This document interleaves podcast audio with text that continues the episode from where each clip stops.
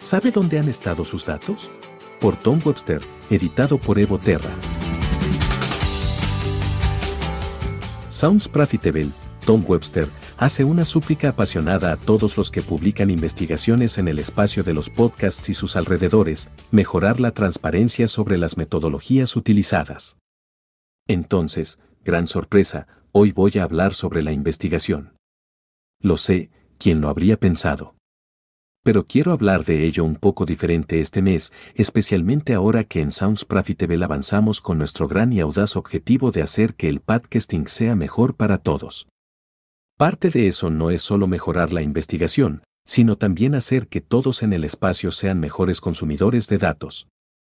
En mis 18 años en Edison, prácticamente solo hablé de Edison estudios producidos además del hecho de que no era mi trabajo hablar sobre lo que estaban haciendo otras compañías de investigación, tampoco quería ser percibido como parcial. Entonces, a menos que pensara que algo era particularmente bueno o poderoso, generalmente no hablaba mucho al respecto. Pero ahora los guantes están fuera, bebé. Prepárate para un torrente fulminante de críticas. Es una broma pero si quería escribir sobre algunos de los estudios recientes que surgieron sobre el podcasting, no específicamente en la forma excelente en que Kyla escribe para Good Data, que se encuentra mensualmente en este espacio, sino en términos más amplios que espero impulsen la industria. Delantero. Muchos de los datos que ha visto durante el último mes aparentemente no concuerdan con otros datos que puede haber visto. En algunos casos, es posible que incluso haya visto datos que contradicen los datos de la misma empresa. No voy a sacar ningún ejemplo negativo aquí. Acabo de recibir mi segundo refuerzo de COVID ayer y estoy de un humor demasiado fantástico para hacer caca en la investigación de alguien. Porque la verdad es que casi todos los estudios de investigación que ha visto sobre los podcasts tienen algún mérito. Aquí está la cosa, no existe tal cosa como un estudio perfecto. Ahí lo dije. Cualquier forma de investigación tiene sus fallas, en realidad, cualquier forma de datos, punto. Pero quiero conocer esas fallas por adelantado, para poder contar la mejor historia sobre esos datos. Cuando reviso un estudio sobre podcasting, no lo miro con escepticismo, y ciertamente no con cinismo. Sin embargo, lo miro críticamente. Y no solo quiero que hagas lo mismo, quiero que las empresas que producen y patrocinan estos estudios nos faciliten hacerlo. Entonces, si tuviera un deseo este mayo, sería que las compañías que están investigando podcasts nos digan exactamente cómo obtuvieron los datos. Eso es todo. Lo primero que busco cada vez que miro un nuevo estudio es la declaración de la metodología.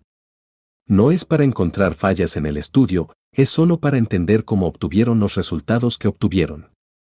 Si dos empresas publican números muy diferentes para lo que parece ser lo mismo, es probable que cada una lo aborde de manera diferente.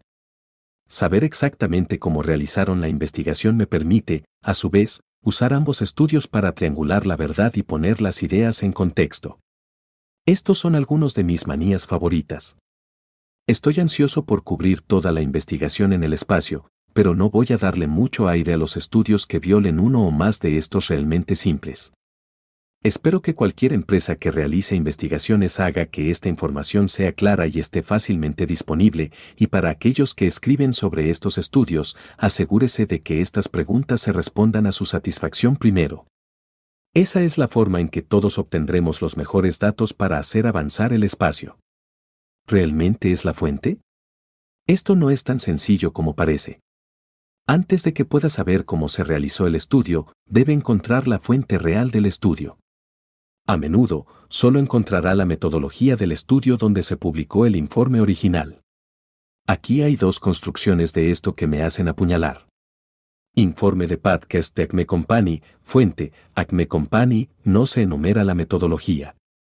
Esta construcción es esencialmente como solía responder mi maestra de francés de la escuela secundaria cuando le preguntábamos por qué teníamos que hacer algo, parce que JL edit, que significa, porque yo lo digo. Este tipo de crédito te dice que mires el mismo gráfico, pero ya sabes, más difícil la próxima vez. Pero aún peor es este. Estudio A de la empresa ACME, fuente, estudio B. Empresa ACME, estudio B de la empresa ACME, ninguna metodología en la lista. Ahora me acabas de molestar, porque después de todo no imprimiste una metodología, pero tienes mis esperanzas arriba. ¿Con cuántos humanos hablaste y cuándo? La mayoría de los estudios son bastante buenos para informar el tamaño de la muestra.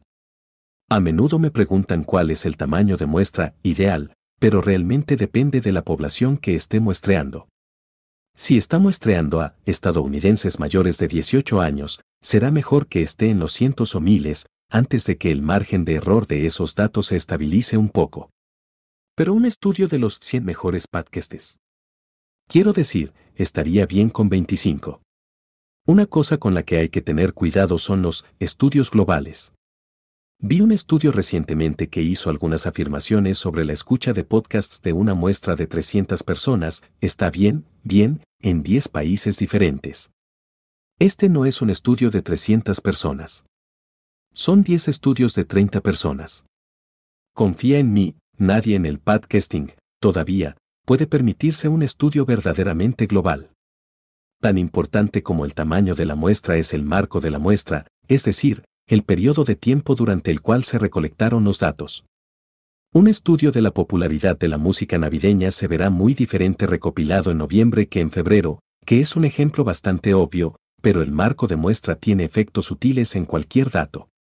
Las fechas exactas son clave, me gusta saber el lapso de tiempo que se tardó en recolectar. Si pone la metodología detrás de una puerta de registro o un muro de pago, tenga la seguridad de que nunca registrarse, lo que significa que nunca escribiré sobre su estudio, y sé que el titular no tiene la forma de una pregunta y es un poco largo, pero solo les digo. Eso es todo lo que tengo que decir al respecto. ¿Cómo obtuviste los datos? El método de muestreo de pan y mantequilla para la mayoría de las empresas de investigación hoy en día es un gran panel en línea que se mantiene cuidadosamente para asegurarse de que esté ponderado para la población en línea de los CE. No son perfectos y tienen un par de sesgos distintos, pero esos sesgos son predecibles. Si un estudio dice que usa un panel de este tipo, generalmente puede decir con justicia que es representativo de la población en línea, que es lo que nos importa en el podcasting. Un panel, que consiste en la base de datos de clientes de una empresa, o personas que respondieron a su correo electrónico, o personas que hicieron clic en un enlace de Twitter, no puede hacer ninguna de esas afirmaciones. Esto no los hace inútiles, quiero decir, no son geniales, especialmente el tipo de enlace de Twitter, pero no son inútiles. Simplemente ayuda a saber cómo, para que puedas contextualizar las cosas. Tengo un amigo que está loco por las criptomonedas y las NFT, y tuitea mucho sobre esos temas. También les gusta realizar encuestas en Twitter y publicar los resultados como investigación. Lo que son es un reflejo de las personas que siguen a esta persona, y no mucho más. Pero muéstrame dos encuestas con la misma pregunta de la misma cuenta de Twitter tomadas con seis meses de diferencia. Bueno, puedes contar una historia sobre eso. ¿Hace lo que dice en la lata? Soy un anglófilo incurable y este es uno de mis eslóganes publicitarios favoritos del Reino Unido. Simplemente, si la botella dice, se vuelve más blanco o sabe a casero, debería, de hecho, hacer eso. Esto se relaciona directamente con el punto anterior.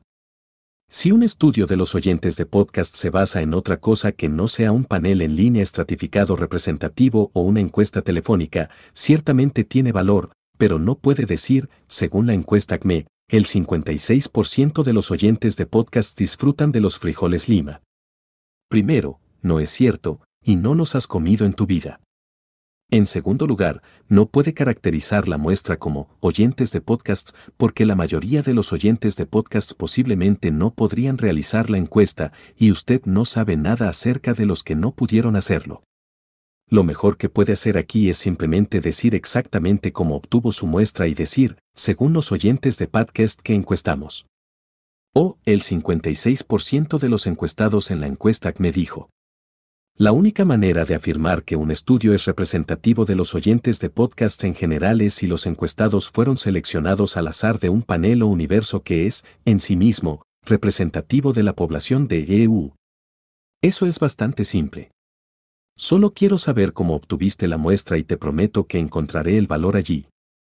Se trata menos de cómo se recopilan y más de cómo se informan. A las personas que escriben titulares les encanta hacer grandes declaraciones. El 80% de los especialistas en marketing aman Twitter suena mucho más rápido que el 80% de los especialistas en marketing que respondieron a nuestra encuesta de Twitter aman Twitter. Si bien este tipo de cosas generalmente sucede con las personas que escriben sobre estos estudios después del hecho, a veces los autores de un estudio hacen estas afirmaciones simples pero falsas porque suena mejor. Si le da vergüenza imprimir exactamente como recopiló los datos, tal vez no los recopile de esa manera. De lo contrario, solo di lo que hiciste.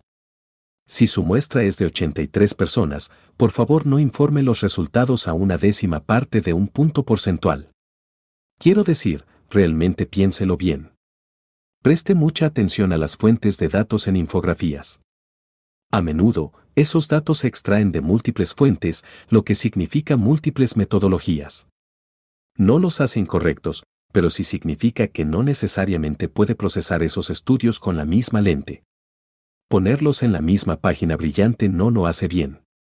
Y ahora seguiré mi camino. Conclusión.